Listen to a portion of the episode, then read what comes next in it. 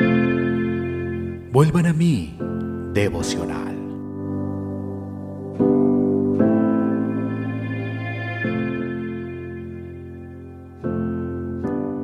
Hebreos capítulo 1, versículo 14.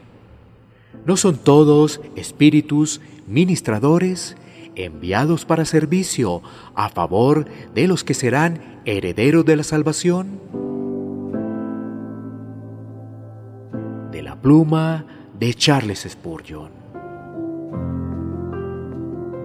Los ángeles son los siervos invisibles de los santos de Dios, porque son los que con sus propias manos te levantarán para que no tropieces con piedra alguna.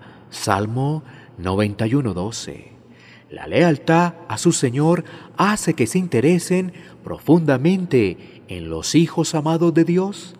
Se regocijan por el regreso del pródigo a la casa de su padre. Lucas 15:24. Y además le dan al creyente la bienvenida al hogar, al palacio del rey allá en el cielo. Lucas 15:10. En los tiempos bíblicos, los hijos de Dios gozaban de la bendición de la apariencia visible de los ángeles.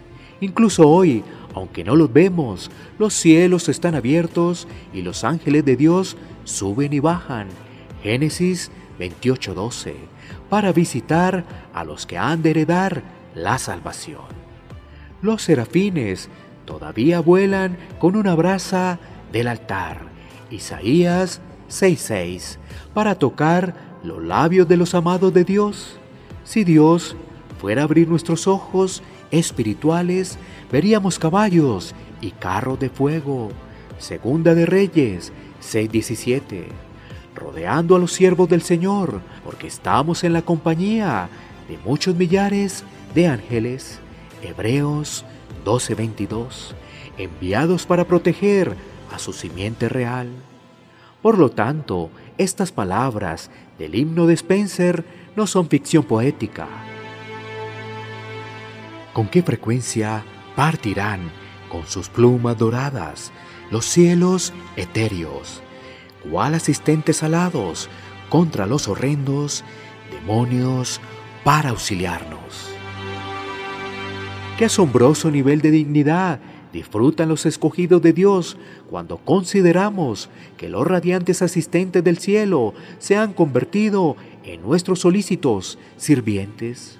¿A qué nivel de comunión hemos sido elevados cuando nos damos cuenta de que habitamos con seres celestiales sin mancha? Qué bien defendidos estamos al saber que los carros de guerra de Dios se cuentan por millares. Salmo 68, 17. Y que han sido armados para nuestra liberación. ¿A quién le debemos tan grande bendición? Que el Señor Jesucristo siempre reciba todo nuestro reconocimiento, porque es por medio de Él que Dios nos hizo sentar en las regiones celestiales. Efesios 2.6. Muy por encima de todo gobierno y autoridad, poder y dominio. Efesios 1.21. Es Él cuyo ángel acampa en torno a los que le temen. Salmo 34.7 es el verdadero Miguel que combatió al dragón. Apocalipsis 12:7. Salve, Jesús, presencia de Jehová, a ti te ofrezco mis votos diarios.